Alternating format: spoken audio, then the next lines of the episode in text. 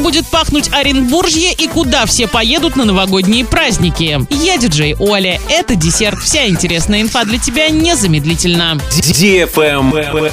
News. В аккаунте Инстаграм Законодательного собрания Оренбургской области разместили пост с вопросом «Как думаете, как будет пахнуть Оренбуржье?» Публикация приурочена к новости о том, что российские парфюмеры начали разрабатывать запахи регионов. Например, по их мнению, аромат Калининградской области – это запах куршской косы и янтаря. В комментариях жители региона уже обсудили возможные запахи, но их мнения разделились на два фронта. Первые перечисляли положительные стороны Оренбургской области – пшеницу, пуховый платок, курскую яшму. Другие же, наоборот, написали о самых ярких и неприятных запахах, с которыми сталкиваются многие жители области, особенно отдельных населенных пунктов – газа, сероводорода и мусора. Читатели Урал56.ру в социальных сетях также разделились на два лагеря – реалистов и романтиков. Самый распространенный ответ – Оренбургская область пахнет степью. Еще один распространенный ответ – Оренбургская область пахнет сероводородом. Кстати, в декабре прошлого года парфюмеры из Питера выпустили духи с запахом оренбургских степей. Travel Guide. Определены самые популярные направления для новогодних поездок, куда туристы уже начали приобретать авиабилеты. Оказалось, что наибольший интерес внутри России традиционно вызывают туры в две столицы и Сочи. Наибольшим спросом